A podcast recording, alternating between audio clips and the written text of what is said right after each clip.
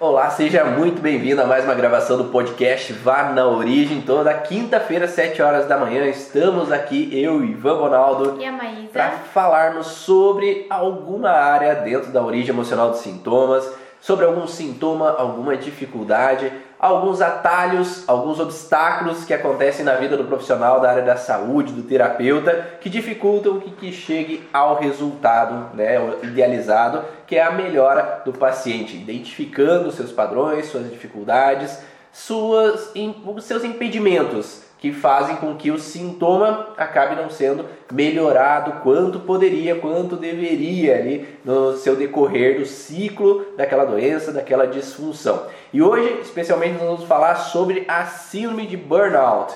O que, que é essa síndrome, né? quais são as principais características que a gente pode identificar dentro do conhecimento da origem emocional dos sintomas para enquadrar então esse paciente que chega no consultório e entender o porquê que ele está com aqueles sintomas que ele está apresentando ali naquele momento. Então vou pedir ajuda aí, é, deixa eu ver quem está aqui. Raquel, você pode fazer um favor para mim? Você coloca ali tema da live, é, possíveis causas do burnout, para que o pessoal que estiver chegando eles puderem identificar se tudo bem para ti aí colocar para mim. Eu agradeço. Aqui no YouTube, Facebook já está a informação. Então sejam bem-vindos a todos que estão chegando aí. Quem está assistindo depois também, seja bem-vindo. Espero que essas informações clareiem um pouco o que vocês entendem, o que vocês visualizam na prática clínica. E se tiver dúvidas, vão perguntando aí que dentro do possível a gente vai respondendo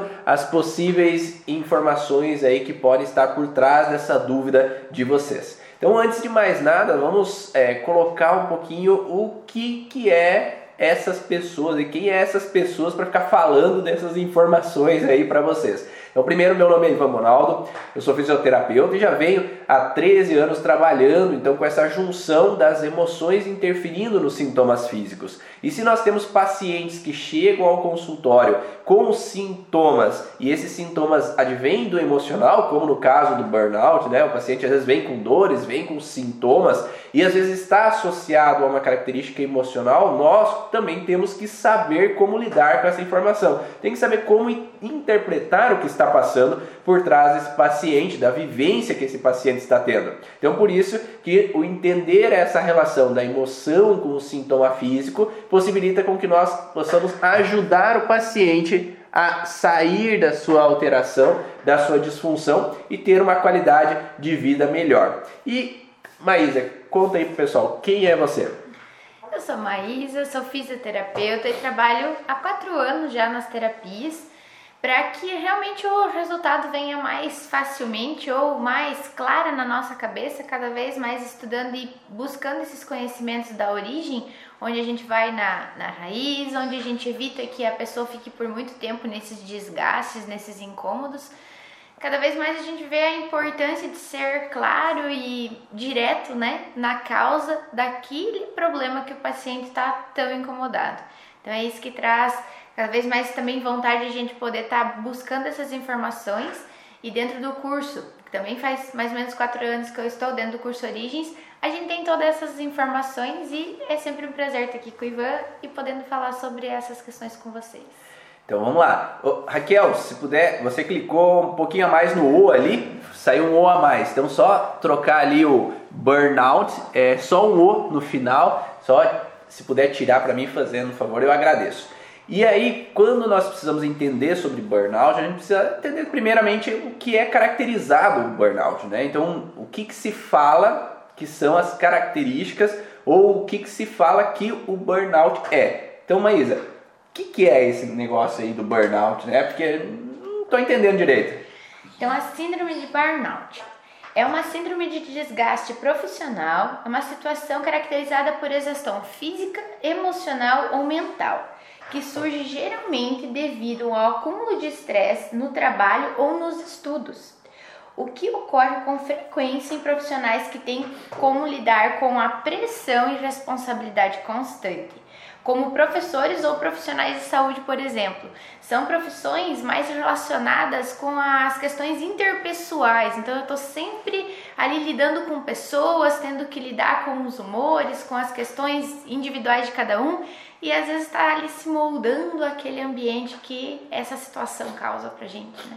E o burnout ele vem do inglês que está diretamente relacionado a queimar tudo, né? Então queimando tudo que tem eu vou queimando toda a energia, todo o conteúdo, todo o combustível que eu tenho e aí eu não tenho mais energia, eu não tenho mais combustível para fazer minhas atividades, eu não tenho mais energia para fazer o passo a passo, as coisas que eu tenho que fazer no dia a dia. Né? Então a gente pode entender que hoje em dia se caracteriza o burnout principalmente a profissionais né, da área da saúde, profissionais que trabalham na área de segurança, profissionais que fazem do seu trabalho um desgaste, né? Então eles estão excessivamente se doando no seu trabalho, excessivamente tendo que dar resultado no seu trabalho e acabam se desgastando ao todo ao fazer diariamente uma atividade ou uma profissão. Só que não necessariamente vemos só profissionais da área da saúde. Nós podemos pensar que também pessoas que estudam uh, ou não estudam, ou estudam alguma coisa, ou fazem alguma atividade profissional, ou estudam alguma, alguma área, às vezes que acaba sendo desgastante demais, acaba também promovendo esse processo, né, Maísa? Isso, num período em que realmente, como a gente olha ali a questão da responsabilidade constante, pressão, então alguém que se doa muito a uma função, pode estar totalmente relacionado a essas questões, né, dessa síndrome. É um conjunto de sintomas, então cada um pode ter um determinado sintoma, mas se você está nesse momento de desgaste extremo, é, que tudo aquilo que você faz, a função que você está ali se dedicando é algo que está te levando à exaustão, talvez já não está mais te trazendo tanto prazer ou as recompensas que aquilo ali te antes te motivou a iniciar já não são mais tão boas assim. É como se te colocasse nesse momento de que não não tá mais sendo útil essa função. Então tem só desgaste, tem só estresse, estou só cansado, não consigo mais. Então qualquer função que a gente se determine fazer e que chega num ponto desse, pode ser um determinante ou pode ser um motivador dessa síndrome ser desenvolvida. Perfeito. Raquel, eu não conseguia ver a tua, tua postagem ali, não apareceu aqui para mim. Ah, obrigado, Denise, por ter publicado ali. Então, nesse contexto, quando nós vemos um paciente entrando nesse esgotamento, nós sabemos que se fala de uma síndrome. Ou seja, uma síndrome significa que existem vários sintomas sendo acometidos ao mesmo tempo. E se há vários sintomas sendo acometidos ao mesmo tempo, quando nós vamos olhar a origem emocional do sintoma, nós vamos enquadrá-lo numa síndrome? Não, não vamos enquadrá-lo numa síndrome. Nós vamos retirar cada um dos sintomas da síndrome e aí, a partir de retirar cada sintoma, a gente vai enquadrar com cada órgão que está relacionado a esse conjunto de sintomas. E através desse conjunto de sintomas, a gente vai construir a história do que o paciente está vivendo. Uhum. E aí enquadrar no contexto geral, né, no, na obra de arte ali, que é essa situação que está acontecendo com o paciente. Então, por isso que, quando nós vamos olhar com a origem emocional dos sintomas, a gente geralmente não olha a síndrome em si. Então, não existe, ah, existe uma causa específica para o burnout? Não, não existe uma causa específica para o burnout, por quê? Dentro da origem emocional dos sintomas, a gente trata sobre o sintoma, não trata sobre uma síndrome. A gente trata cada um dos sintomas, porque o sintoma que me traz o órgão que está fragilizado, e através do órgão eu entendo qual é a função do órgão e, por consequência, qual é a alteração emocional que gera essa disfunção naquele órgão. Então, esse conjunto da obra que vai nos auxiliar a entender aquela vivência que o paciente está passando. E a gente entende que, quando nós falamos de burnout, existem fases do burnout. Né? Então, a pessoa ela passa por algumas fases desde um processo de comprometimento intenso, desde um processo onde que eu tenho que dar conta, eu tenho que fazer. Vamos pensar numa pessoa que está na faculdade ou está no colégio e tem aulas online e às vezes eu me desgasto porque eu tenho dificuldade e eu estou ali dia após dia fazendo coisas, o professor me mandando mais atividade, mais atividade. Uma pessoa que está no mestrado e aí tem que fazer atividade, atividade, pessoa que está no doutorado tem que fazer atividade, atividade, atividade. Então acaba sendo uma, uma forma de eu querer provar que eu dou conta e eu acabo às vezes me desgastando, porque eu, eu deixo de lado todas as minhas atividades que eu tinha, às vezes do dia a dia, as coisas que eu fazia para mim, as coisas que eu me dedicava, às vezes eu fazer uma caminhada, fazer uma atividade física para mim, ou ter um momento, às vezes, simplesmente de relaxamento, um momento na natureza,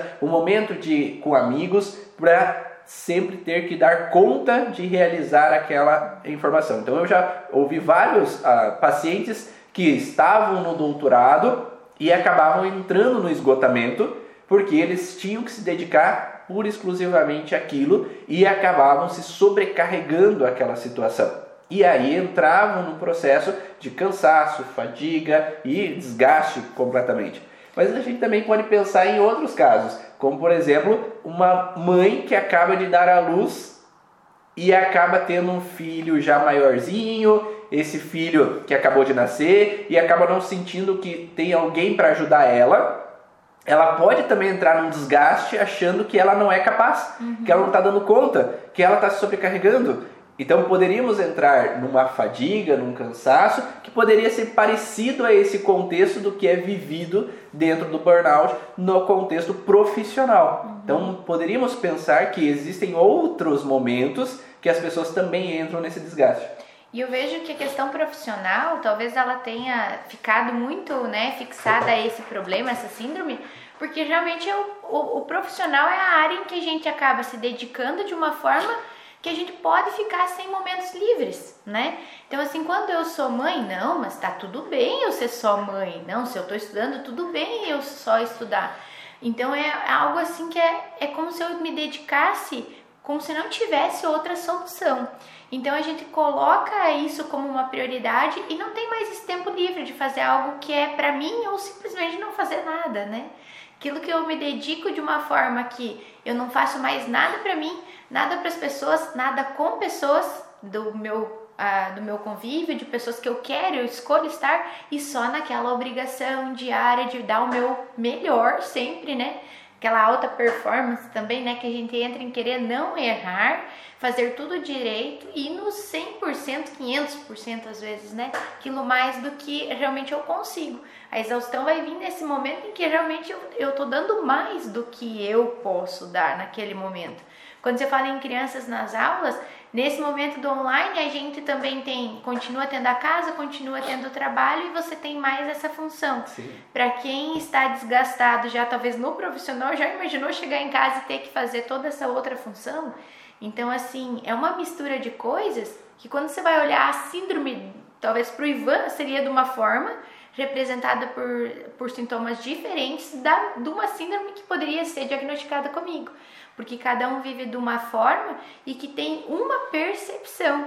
Quando a gente fala de novo que o ambiente molda tudo e que nos traz sintomas, a minha percepção perante ao problema é uma, a do Ivan é outra, de uma mulher recém-nascida ali é uma, do profissional de alta performance outra, de um, de um atleta também, né, um Ivan, que se dedica muito àquela percepção daquilo Pode ser uma incapacidade, pode ser uma desvalorização, pode ser eu não sou capaz.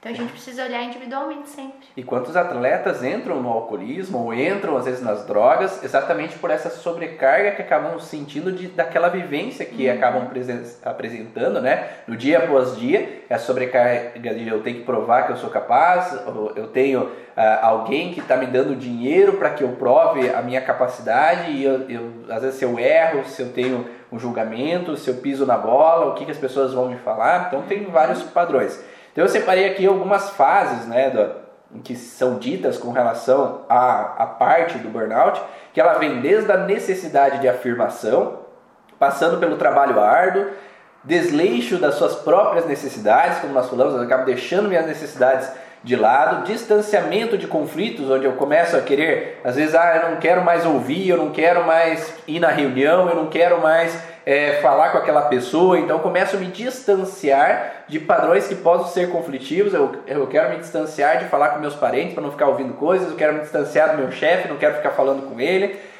Revis, é, revisão dos valores, né? Eu acabo revisando e pensando, refletindo, né? Eu trabalho em coisas mais importantes na minha vida, o resto não existe na, se não fosse o trabalho, então eu foco às vezes no trabalho como mais importante, esqueço das outras coisas da minha vida, negação dos problemas, eu começo a negar que existem problemas é, na minha vida, que não está tudo bem, está tudo tranquilo, está tudo correto, está tudo fluindo bem, então eu acabo negando aquelas informações, eu acabo me isolando, porque eu acabo acreditando que eu preciso me focar naquilo e eu não saio mais com amigos, eu fico quieto ali no meu canto, não converso com mais ninguém, eu fico mais fechado, às vezes me distancio da minha família, da esposa, filhos, esposo, é, filhos, eu acabo me afastando das pessoas e me isolando no meu canto. É, mudanças comportamentais visíveis, a pessoa acaba ficando às vezes mais irritadiça, mais triste, mais desmotivadas ocorre uma despersonalização, a pessoa começa a perder a sua personalidade, acaba não sendo mais ela, não tendo mais a identidade dela, entrando num vazio interior, numa depressão até o esgotamento completo, onde eu não tenho mais vontade, não tenho mais energia para fazer as atividades do dia a dia. Então nós temos uma um degraus que vamos subindo, né, dentro desse contexto do burnout, de sair exatamente de uma autocobrança, né, onde eu tenho que dar conta, eu tenho que mostrar que eu sou capaz, eu tenho que mostrar que eu sou capaz no estudo, eu tenho que mostrar que eu sou capaz no meu trabalho, eu tenho que mostrar que eu sou capaz como mãe e eu consigo dar conta sozinho e não preciso de ninguém, porque em algum momento falaram que talvez eu não ia ser uma boa mãe, que eu não ia dar conta, eu tenho que ser capaz de ser um bom pai para nutrir e suprir financeiramente os meus filhos, então eu tenho que dar conta sozinho, eu não posso pedir ajuda, eu tenho que assumir a responsabilidade e dar dar conta de, de fazer tudo o que eu gostaria. De, como diz a, a Dani ali, acaba entrando até uma fase de uma confusão mental, porque eu acabo dissociando, entrando no esquecimento, irritabilidade, insônia, perda de libido, entre muitos outros sintomas. Então, quando nós estamos num excesso desse padrão conflitivo, a pessoa acaba saindo de si.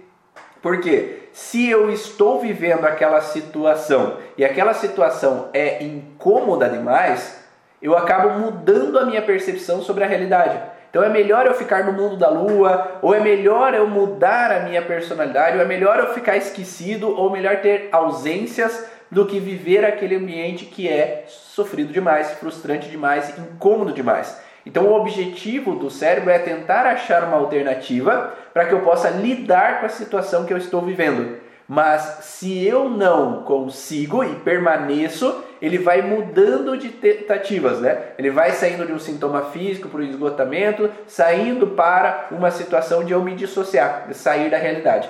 E como quase tudo que é crônico, né, a gente começa como se não fosse um problema. Não, isso é um estressezinho, é porque ontem eu me estressei, é porque realmente essa semana foi puxada, nossa, mês passado foi difícil, então agora eu tô entrando nesse outro, parece que um pouco tensa. Então, tudo aquilo que demora muito, né, pra tratar, ou que você olha para trás e diz, nossa, já faz uns anos que eu tô assim, já faz alguns meses que eu tô assim, começa como não sendo um problema. E a gente já entende que dentro da origem, dentro de problemas que às vezes até a própria medicina convencional diz, quanto mais tempo você está nisso, mais difícil essa, essa saída ou a questão do tratamento às vezes demora um pouco mais. Então a gente precisa olhar para aquilo que começa a incomodar e que, opa, tô ficando diferente. Se tem todas essas fases ali, talvez você vai se incomodar lá na sexta fase. Você vai às vezes ou só perceber na exaustão. Então a gente precisa olhar de novo para esses outros degraus, ver onde que é que isso começou, se faz tanto tempo assim, se já existem algumas lesões, né, que vão ficar ali, que vão ter, né, como a gente trabalha com o nosso corpo, nossos órgãos, nem tudo é para sempre, não vai ficar intacto, né? Só porque é algo, ah, não, isso é um trauma emocional. Tem muitos desgastes de órgãos e tecidos, então tudo isso a gente precisa ver até que momento eu ainda tenho essa essa condição de olhar e ficar tudo bem de novo. Preciso olhar para essa cronicidade, preciso olhar para quando isso começou. E além, quando nós olhamos esse contexto da origem desses sintomas, a gente sabe que na fase de estresse nós temos que aumentar uh, o sistema nervoso simpático, né? ou seja, a gente tem que estar em estado de alerta, de prontidão para solucionar os problemas, reagir às situações. Só que quanto mais tempo a gente passa em fase de estresse, mais a gente vai desgastando aquilo que eu tenho de energia, né? Todo aquele conteúdo que eu tenho de energia, todo aquela, é, aquele cortisol que eu uso para estado de estresse, toda aquela adrenalina, noradrenalina que eu uso para o estado principal de estresse, ele não é mantido por longos tempos. Ele é mantido quando o estresse é momentâneo. Então imagine um leão correndo atrás de uma zebra, momentaneamente, enquanto a zebra tem que fugir, ela tem que ter o cortisol alto, ela tem que ter a adrenalina alta, ela tem que estar num processo de ativação do sistema nervoso simpático, principalmente ali naquele momento, para que ela possa fugir. Ela tem que ter uma rota de fuga para evitar o problema.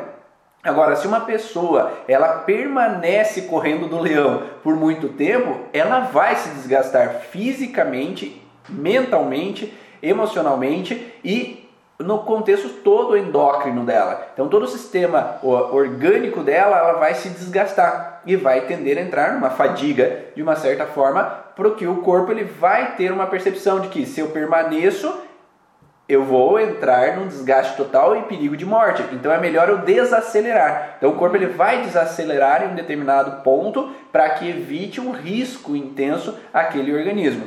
E por isso que alguns dos órgãos principais, a gente vai falar aqui nesse contexto né, de, de, desgaste que essa pessoa pode apresentar. Mas um dos eixos principais hormonais, ele tem a ver com a relação de hipotálamo, hipófise, adrenal. Então esse eixo hipotálamo, hipófise, adrenal é o que está muito vinculado a essas situações de estresse. Então é preciso que o hipotálamo gere um estímulo para a hipófise e, por consequência, para a adrenal, para que eu possa estar desperto e alerta perante a situação de estresse. Agora, nós temos que saber que temos que ter um equilíbrio, né? Equilíbrio entre o que é bom do que não é bom, né? Então, às vezes eu preciso fazer algumas coisas que são desgastantes, são frustrantes, são incômodas. Às vezes eu preciso no trabalho ter algumas atitudes ou ter algumas vivências ou fazer alguns processos que às vezes eu não gosto tanto. Mas eu tenho que saber que existe um outro lado que eu me permito fazer coisas que são boas para mim. Tá? E eu, a gente geralmente pensa assim que ah, então fazer coisas que são boas para mim, elas têm a ver com ah, eu assist, deitar no sofá, ficar assistindo 12 horas de Netflix e isso vai ser bom para mim. Não necessariamente. Então esse descanso não necessariamente é um descanso. O descansar ele tem muito a ver com estar ativo também é estar fazendo algo, mas não que, que não seja do mesma forma que é o meu trabalho. É mudar o pensamento, mudar o foco para outra direção. Às vezes fazer uma caminhada, fazer uma atividade física que me diz troque um pouquinho essa, esse processo né, que eu estou vivendo. Porque às vezes as pessoas, até mesmo elas relatam que ao ficar deitado tanto tempo no sofá, eu canso também. É isso, a gente tem que mostrar para o nosso corpo, para nossa cabeça que a atividade não é tão ruim assim, porque amanhã eu preciso voltar ao trabalho, semana que vem. Então, às vezes, eu mostrar uma atividade que me dá prazer também. Então, não só o, o, descansar, dormir ou ficar lá sem fazer nada, mas uma atividade que seja te coloque nessa, nesse movimento, em algo que você funcione na tua cabeça, mas com algo que te dê prazer. Então, assim, fazer o exercício ou estar até, ah, eu só trabalho e eu não tenho tempo para estudar. Às vezes, o estudo naquele momento vai ser aquilo que vai tirar o estresse daquela atividade que está desgastante e vai te colocar em outra atividade, não necessariamente um descanso total e pleno, mas aquilo que te coloca numa atividade boa, que seja diferente, e assim o seu corpo, seu cérebro, sua mente vai ficar também aprendendo que nem toda atividade, nem todo movimento, nem todo pensamento ali exercido vai ser um estresse. E aí você vai ter que direcionar o teu paciente. Por isso que sempre uma pergunta que eu faço para os pacientes é: o que, que você faz para você? Né? O que, que você faz para você? Porque, ah, não, eu trabalho, eu cuido dos meus filhos, eu cuido do meu esposo, eu cuido da minha esposa, ou eu trabalho, eu trabalho, eu trabalho, eu trabalho e eu trabalho, né? E cuido da minha família, né? Então, mas o que, que você faz para você? O que, que você tira um tempo para mudar o foco, né? Mudar o foco daquilo que você está vivendo. Às vezes, ah, será que você vai para a natureza? Será que você faz uma atividade física? Será que você tira um tempo para você fazer algo que te dá esse prazer, que te dá esse bem-estar? Ou esse desgaste é somente correndo do leão? Né? Você será que usa adrenalina só para correr do leão? Ou você usa às vezes para ter jogos com amigos, ou para que você tenha um momento, às vezes que te faça às vezes sentir aquela emoção com prazer, com aquele bem-estar, com aquele equilíbrio. Será que faz sentido para vocês? Me dão um ok aí, só para eu saber se vocês estão ouvindo aí, se vocês estão atentos, ou se está fazendo sentido essas informações para vocês que estão aí ou no Facebook, Instagram, YouTube. Dá um ok para mim só para a gente saber se vocês estão conseguindo é, ir com o passo a passo que a gente está falando aqui. Então nós falamos o que é o burnout, qual é as, as princípios, né, as fases, algumas fases do burnout e também falamos que é preciso ter esse equilíbrio, né? Porque se eu me dedico demais a uma coisa que me é desgastante, né, me desgasta, que ah, é tenso, é frustrante, eu vou deixar minha energia ali, né? Então, enquanto eu não me desfoco, eu não saio do estresse, né? Eu não saio da simpaticotonia, porque enquanto eu estou em simpaticotonia, eu estou me desgastando. Agora, se eu mudo o foco, eu saio momentaneamente daquele estresse que me é incômodo em um determinado momento, certo? Então, por isso que não é só às vezes profissionalmente, né, que a gente vive esse desgaste. Às vezes eu posso viver em casa. Às vezes se uma Paciente, mulher que vive com o esposo e o filho brigando o tempo inteiro, ela está num desgaste, onde ela se sobrecarrega com aquela situação vivida ali no cotidiano. E isso faz com que esse desgaste seja, ah, seja permanente e ela continue vivendo dia após dia aquela situação. Então, por isso que a gente tem que ter é, em mente que a síndrome ela tem a ver com vários sintomas, vários órgãos ao mesmo tempo, partindo é, principalmente desse pressuposto, desse eixo hipotálamo, hipófise, adrenal. E quando a gente imagina, né, que uma das, uma das causas ali, ou de falas que as pessoas às vezes se colocam, é de que não está sendo útil ou que está numa função errada, parece que não estou mais exercendo algo positivo dentro dessa função, seja ela qual for. Quando a gente imaginar aquilo que está acontecendo na casa, aquilo que aconteceu às vezes até é, no trabalho em si, que é o foco, mas qualquer coisa da sua vida que você comece a se sentir dessa forma, a tua percepção vai acabar alterando a questão dos teus sintomas, mas te colocando nesse estresse de que eu preciso sempre estar diferente daquilo que eu estou fazendo, ou aumentando essa performance me desgastando, ou me diminuindo, porque ela também é caracterizada como uma síndrome depressiva, né? Ou conforme a fase que a pessoa está. Então, às vezes a gente olha alguém que está indo olha de fora, né? Alguém que está indo muito bem, que está indo. Talvez ela tá tendo essa, essa exaustão. E alguém que está muito deprê lá, que não está conseguindo se levantar, você olha para ela, tem um problema. Às vezes tem a mesma questão que está vivendo só num foco diferente da sua vida.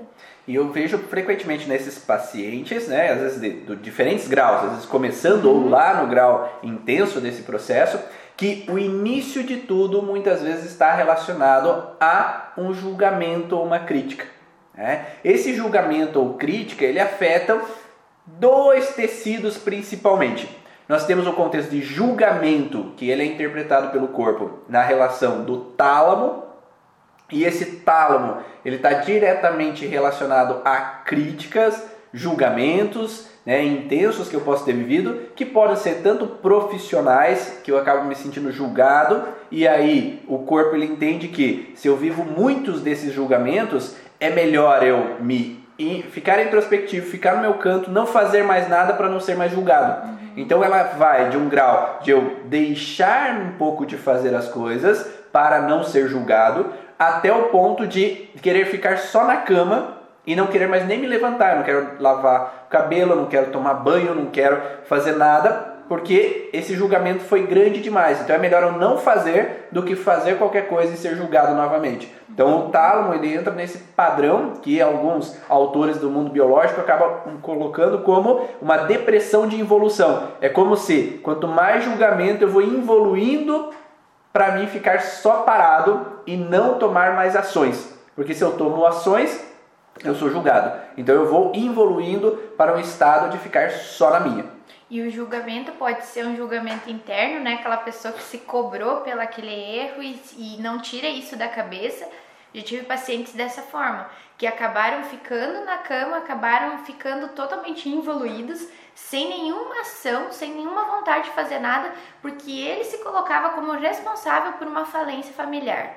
Então, assim, existiram talvez comentários onde colocaram ele para baixo, tudo mais, mas aquela força dele ficar em casa e pensar que ele realmente era culpado, que ele não prestava, que ele foi inútil nas soluções todas que ele buscou, ele foi, né, foi fracassado, ele se colocou dessa forma, então difícil também sair do auto julgamento, dessa autocobrança que também acontece.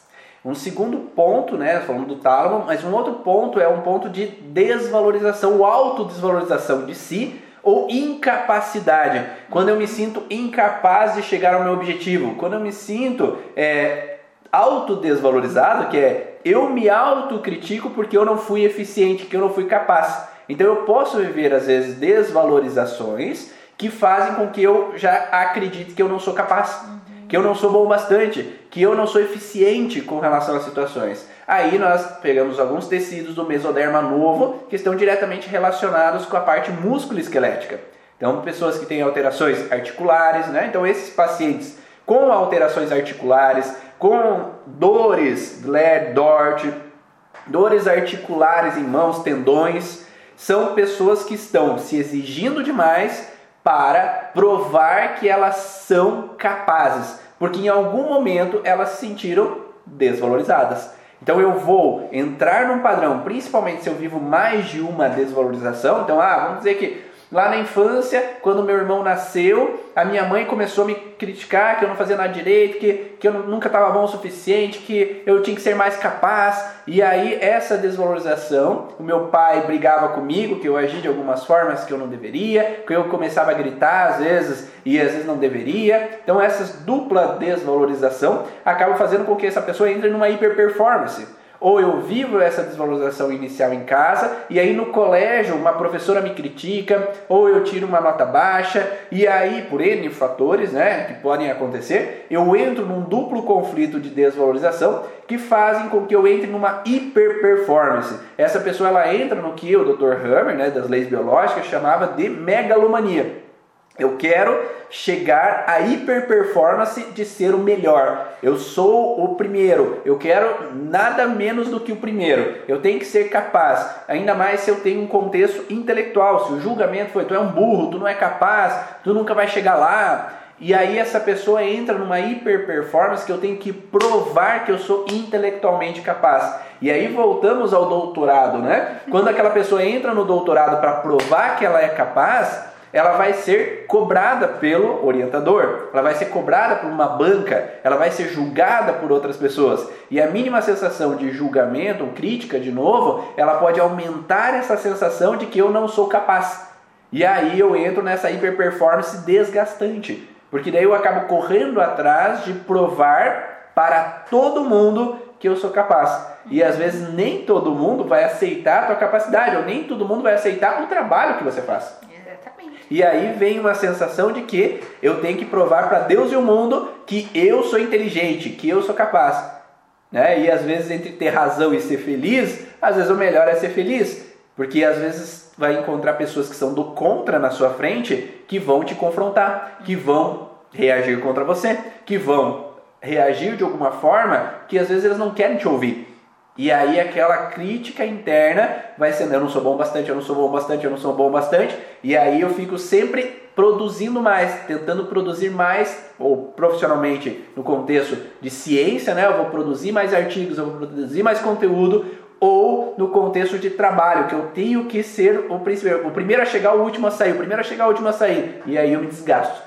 E na verdade, muito disso que acontece depois, ou nas questões que vão aparecendo na vida, nem sempre é o tal do julgamento ou aquela crítica, aquele olhar foi diretamente a você ou algo particular. Só que a pessoa já está tão, né, colocada aquela ideia fixa dentro dela que ela vai ser olhada, ela vai ser julgada, ela vai ser criticada, que ela toma aquilo como dela e aumenta aquele padrão. Então, às vezes, a pessoa lá que é uma pessoa do contra, porque ela é assim, ela vai confrontar todos e você se coloca como alvo daquela pessoa, a tua dor, o teu sofrimento o teu ir ligeiro, fazer rápido e melhor vai ser mais forte também. Hum. A megalomania, falei anteriormente, né? Não expliquei o que é. A megalomania ela tem a ver com a, aquela pessoa que é se sente o melhor de tudo. O meu carro é o melhor, meus filhos são os melhores, o meu trabalho é o melhor, eu sou melhor do que você, do que aquele, do que aquele outro. Então eu me sinto mais, né, do que os outros, do que as outras pessoas. Eu me sinto que eu sou superior, né, às outras pessoas. Então é um modo de proteção, porque eu vivi tantas desvalorizações que eu entro num estado de comportamental ali de mudança de mentalidade onde eu sinto que não eu sou o melhor, tudo que é meu é melhor do que os outros. E eu acabo às vezes esnobando, digamos assim, né? Eu falando para outras pessoas, por mais que não seja uma verdade que tudo que eu tenho é o melhor, mas eu acabo entrando nessa forma de psicológica, né, de uma mudança cerebral para eu me defender, me proteger. Entretanto, quando a gente vê alguns pacientes que entram nessa desvalorizações constantes, eles, entram também numa hiper performance, uhum. onde ele tem que ser melhor, mas eu me cobro que eu tenho que ser melhor do que todas as pessoas, eu tenho que ser o principal. Para corrigir isso, dentro do curso Origem a gente passa por a megalomania, os conflitos relacionados à megalomania, e aí a gente fala um pouquinho de como é preciso fazer esse processo para corrigir. Aqui a gente não vai conseguir falar muito a fundo, tá?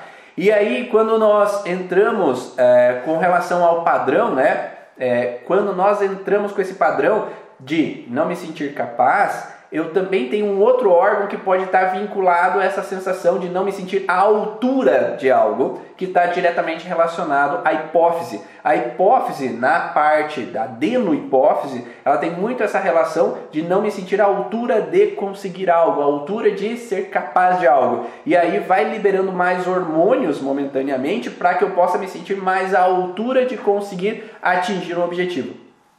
Quando a gente pensa, né, que talvez eu não consiga atingir aquele objetivo e que eu me esforço cada vez mais para crescer, para dar esse pulo, para dar esse passo, há todo esse desgaste que pode existir fisicamente ou só nessa parte emocional, mentalmente, que eu me coloco tanto à disposição disso que de novo a gente entra então no, né, na, na síndrome de burnout porque eu me dedico a fazer daquela forma e eu posso ter não só os sintomas lá da depressão, os sintomas do isolamento, como essas dores físicas como o Ivan falou, do, de quando a gente entra em desvalorizações, impotências, os nossos músculos, né, articulações, eles estão totalmente envolvidos.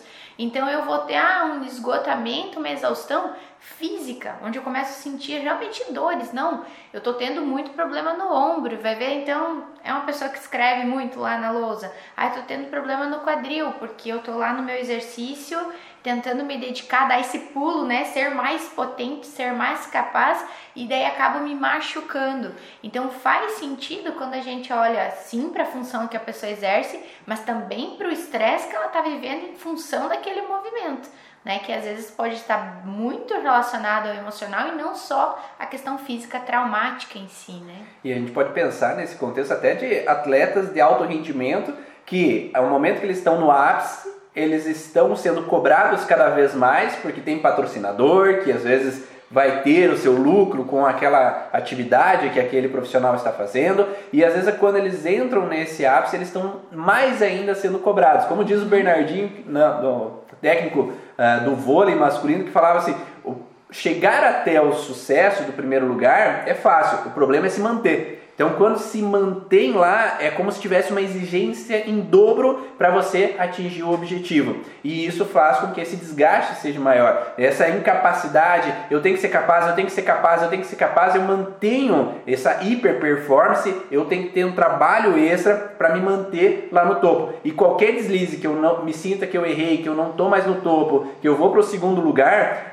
volta aquela cobrança interna e aí vai tendo um desgaste mais profundo. Principalmente hoje dia que a gente vê é, profissionalmente eu tenho uma renda profissional, eu subo, subo, subo, subo, agora o trabalho está com problema, agora tem dificuldades, as coisas não estão funcionando do jeito que deveriam. É, isso pode então entrar num processo de que eu, entrou pandemia, agora começou a desgastar, eu tenho que buscar mais trabalho, eu tenho que buscar mais, atingir mais clientes, eu tenho que conquistar mais é, clientela para eu ter mais dinheiro para voltar à minha normalidade e aí eu permaneço numa fase de estresse. E se a gente pensar que se eu tenho que ser rápido para dar conta de tudo, a gente vai entrar na tireoide também, Raquel. Então, quando eu entro nesse padrão, então eu tenho uma sensação de julgamento, eu tenho uma sensação de incapacidade, eu tenho medo de não me sentir à altura de dar conta de uma situação, e além disso, eu tenho que ser rápido para dar conta, eu não posso deixar para amanhã, eu tenho que fazer para ontem, eu tenho que dar conta, eu tenho que acelerar, aí a gente vai ter um desgaste também na tireoide,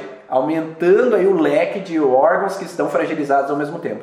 A Dani deu um exemplo aqui da megalomania, né? Que às vezes a pessoa pode ter assim o discurso sempre de que, ah, sabe aquela ideia legal? Foi minha, eu tive. Se não fosse por mim, aquilo não teria dado certo.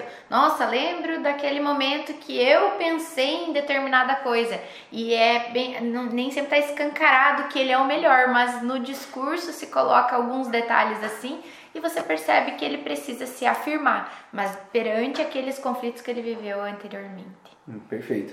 E aí eu falei que a megalomania está lá nas aulas do avançado, no módulo avançado do curso Origem, tem uma aula somente sobre megalomania e eu falo sobre os órgãos que estão atingidos e, os, e o, módulo, o módulo de mesoderma novo é quase exclusivo sobre os sintomas né, de órgãos e tecidos do mesoderma novo vinculados à megalomania. Então eu preciso estudar o mesoderma novo inteiro, né, cada aula do mesoderma novo, que são várias aulas ali, e posteriormente para olhar no avançado que corresponde à megalomania, que tem a ver com esses tecidos de mesoderma novo.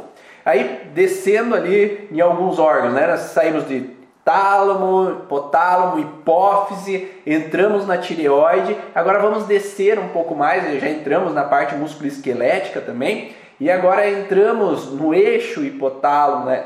Eixo hipotálamo, hipófise, adrenal. Então temos a adrenal, que é a glândula suprarrenal, que nós vamos falar de medula adrenal e da glândula adrenal. Né? Então nós temos dois tecidos da glândula adrenal que é derivado diferentemente baseado em embriologia. Então, como tem uma derivação diferente embriológica, tem funções diferentes. A medula adrenal ela vai liberar alguns hormônios específicos. A glândula vai liberar outros hormônios. Né? Então, a glândula vai liberar principalmente os hormônios que estão é, relacionados à parte sexual, né? testosterona e também o cortisol. A medula ela vai liberar principalmente que é adrenalina, noradrenalina. Então vão ser necessários para essa fase de estresse. Então, quando nós estamos em fase de estresse, nós temos que ter uma adrenalina, uma noradrenalina funcionando ali para que essa emoção, para que o alerta ele esteja funcionando da melhor maneira específica, né, para aquele momento que nós estamos vivendo. E também a dopamina, que é esse senso de recompensa. Então imagine que você está num trabalho onde você não recebe recompensa. Né? Você está num trabalho que você não recebe elogio, que você que nunca está bom o suficiente, que você não recebe aprovação, você sempre se exige ao máximo porque você ou tem não recebe também. ou não recebe a valorização financeira. Então você tem o contexto de julgamentos, críticas lá atrás e agora você está nessa hiper performance onde que você tem que dar conta, você tem que dar conta, mas não recebe a dopa. Né? Você não se dopa de dopamina ali com relação a essa valorização não consegue receber esse processo ali de que, olha, eu fiz um bom trabalho. Então essa pessoa, ela entra num desgaste porque ela está sempre querendo ser mais até que ela receba essa valorização. Só que às vezes não depende dela. Depende às vezes do chefe, né? Saber que ela precisa. Então por isso que um grande ponto de profissionais que não que entram no burnout é porque não há valorização profissional. Isso, e quando não há essa valorização, não quer dizer, né, como o Ivan bem falou, não quer dizer que dependa isso só de você, mas dentro dos teus conflitos você se coloca como responsável por isso. Ou às vezes você pode até culpar os outros, mas culpar os outros às vezes não vai resolver ainda o seu problema dessa questão de valorização, de te colocar em um lugar melhor, ou simplesmente dizer, nossa, parabéns, obrigado pela sua participação. E nem sempre isso vai acontecer com a gente. Então, aquilo que você demonstra, você tem que estar tá de novo olhando para você, ver se você está bem com isso, se você está legal, Porque é difícil eu dizer assim, ah, então eu vou sair desse trabalho, mas buscar coisas que acabem tirando, desfocando daquele estresse de que eu não sou bom o suficiente lá o tempo todo. Então vamos procurar algo fora que vai me deixar é, com esse elogio, talvez, melhorar minha aparência, melhorar minha, minha, desenvoltura falar em público ou ter mais amigos, pessoas legais comigo, até participar de ONGs, né, fazer trabalhos voluntários, onde lá talvez a pessoa vai poder dizer pelo menos obrigada para você, né, dizer nossa que bom, que Deus te abençoe, que você foi muito bom aqui. Então a gente precisa às vezes não só focar no problema e tentar acabar com aquilo ali, mas incluir coisas que te tragam prazer e onde você vai ter essa recompensa, né, sendo do outro, sendo de você mesmo. E voltamos à balança, né? De, uhum. às vezes eu me sobrecarrego no trabalho, mas qual que é a minha rota de fuga? O que, que eu faço por mim? O que, que eu tiro um tempo para estar bem comigo e desfocar daquilo que me faz mal? Que não tem a ver com ficar ali deitado no sofá assistindo Netflix, tá? Mas que tenha algo a ver com fazer algo para você, que te motive, que te dê prazer, que gere um pouco de dopamina para ti, que gere essa sensação de recompensa. Nossa, foi bom, que bom que eu fiz aquilo para mim. E a mesma coisa com filhos, a mesma coisa profissionalmente ou no estudo. Né? Se com os filhos eu me sinto desgastado, eu me sinto sobrecarregada, o que, que eu faço para mim? Para me sentir valorizada. O que, que eu faço, às vezes me permitindo, às vezes, ó, oh, meu esposo, cuida deles um pouquinho para eu fazer algo para mim ah, se eu tenho a possibilidade de deixar com alguém, se eu tenho a possibilidade de deixar no colégio, ou se eu tenho a possibilidade de tirar um tempo para que eu possa me valorizar, ou estar pleno comigo, estar vivendo algo que me gere essa liberação de dopamina, que possa me dar esse prazer, né? essa mudança hormonal também. Então, os principais conflitos, né? Eu passei uma lista aqui de profissionais que falam da adrenal, dessa liberação então de noradrenalina, adrenalina e dopamina. Então esse processo de quando eu permaneço nesse desgaste da adrenal, ela tem a ver com estresse intenso insuportável, que é o que fala então o Dr. Hammer. Então no livro o Dr. Hammer ele coloca principalmente esse processo, estresse intenso insuportável. Então eu permaneço muito tempo nesse estresse intenso insuportável que tem por objetivo então o sentido biológico é aumentar a performance especial no estresse agudo. Então eu vou aumentar o, a performance nesse momento inicial, só que o problema é que se permanece muito tempo eu vou ter um desgaste. A Caroline Marcolin ela coloca um conflito como estresse intenso e insuportável. Ela é discípula de Hammer, então ela traz a mesma base com relação a essa, essa medula adrenal. Agora nós temos o Luiz Felipe Espinosa, que ele coloca um outro modelo é, no contexto então dessa medula suprarrenal. Ele fala que é uma necessidade de preparar o corpo para uma situação de estresse ou tensão intenso. Então, uma reação de luta ou fuga produzindo catecolaminas, que são adrenalina, noradrenalina. Né? Então, nesse momento, quando eu tenho um estresse de tensão perante uma ação, eu fico muito tempo tenso, no extremo, com relação a algo que está acontecendo, eu vou ter então esse preparo dessa liberação hormonal né, de neurotransmissores para que eu possa reagir àquela situação. Então, de novo, o problema não é momentaneamente eu viver isso, porque a gente vive momentaneamente muitas vezes isso. O problema é permanecer vivendo aquela situação. E aí, dois detalhes. Eu posso permanecer vivendo uma coisa que eu não posso mudar, né? Então eu, ah, eu permaneço num trabalho, eu não tenho outra alternativa, eu não tenho outra solução, né? Então eu posso ir fazer outra coisa externamente. Né? Então eu saio do trabalho, eu faço outras coisas, eu ajo de outras maneiras, eu vou buscar essa dopamina de outras maneiras para que eu me sinta bem. Então eu vou andar de bicicleta, eu vou correr, eu vou participar de competições que me dê essa dopamina. Ou eu estou num trabalho, mas será que eu preciso permanecer nele? Será que não há uma outra opção? Será que não há uma outra possibilidade? De eu sair, de eu buscar outro lugar, de eu tomar uma outra direção da minha vida. Então, as decisões às vezes dependem do paciente, né? Se ele pode fazer algo por ele, de sair daquela situação, ou se ele não pode, ele pode buscar algo externamente, já que ele não vai conseguir mudar o, o profissional, o chefe que está ali naquele lugar. Entretanto, também nós precisamos olhar para o passado. O que no passado trouxe essa sensação de cobrança? Porque em algum momento eu tenho que provar para aquela pessoa que eu sou capaz? Até que ponto eu preciso provar que eu sou inteligente? Até que ponto eu preciso me exigir em extremo com relação àquela pessoa que me cobra ali naquele momento. Quem será que foi a primeira pessoa na minha vida que me cobrou?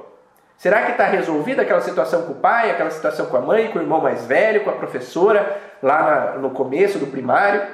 Será que aquela situação está bem resolvida ou tem uma pendência antiga que faz com que eu me exija demais e nunca estou né, né satisfeito porque eu estou sempre nessa tensão extrema de que se os pacientes vão gostar de mim, se eu vou dar conta das coisas, se eu sou capaz e, e tal e tal e etc. Né? E daí nós temos o Bjorn também, que ele fala sobre uma tensão extrema a causa de estresse excessivo. Né? Então é o mesmo padrão que, é, que tem relação então, com essa parte relacionada à medula adrenal.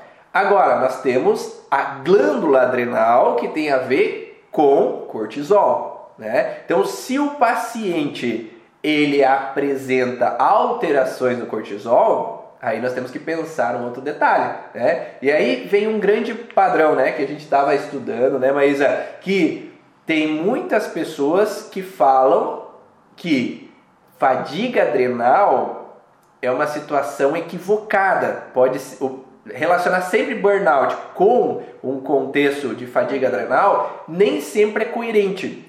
Por quê? Porque não é porque o paciente chega no consultório está fadigado, está cansado, que você está diretamente relacionado à adrenal. Para você estar diretamente relacionado ao adrenal, você vai fazer um exame, tem alteração de cortisol, tem alteração dos neurotransmissores ali que nós falamos anteriormente, né? Dopamina, noradrenalina, adrenalina. Então vai ter uma alteração desses neurotransmissores ou do hormônio, ou cortisol. Agora, se não tem alteração, nós falamos de vários outros órgãos que podem gerar cansaço. Tem o tálamo, né? Nós temos uma alteração em outras glândulas, outros órgãos. Mas também nós temos um ponto de interrogação que dentro da faixa de exame de cortisol, de nada adianta tirar, fazer o cortisol em um horário do dia somente. O cortisol ele tem que ser medido durante três horários, né? Então que se fala começo da manhã, no meio do dia e no final da tarde, para que você meça essa angulação do cortisol, essa desenvoltura do cortisol durante o dia. Então, nós podemos olhar esse contexto generalizado e também pensar que às vezes o exame pode não ter sido feito de forma correta. E aí não captar aquela informação que precisa ser feita.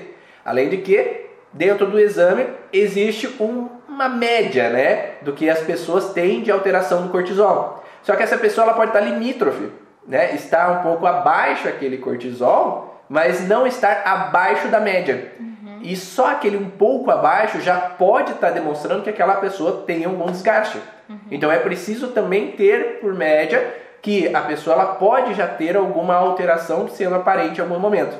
E se a gente for pensar em hormônios, né, como em toda fase de estresse, de vários conflitos, a gente vai ter uma alteração hormonal. Então, é, categorizar, colocar esse nome de que sempre há um acometimento da tua adrenal, né, por isso não é algo dentro de todos esses outros órgãos que a gente falou, existe um momento de simpaticotonia, existe um momento de, de realmente alteração ali no teu corpo, porque em muitos outros momentos, não só em conflitos de você ter que, de você estar num momento de, de de exaustão insuportável, de estresse insuportável, também você vai precisar dar teus pulos, correr do leão em alguns momentos de outra forma.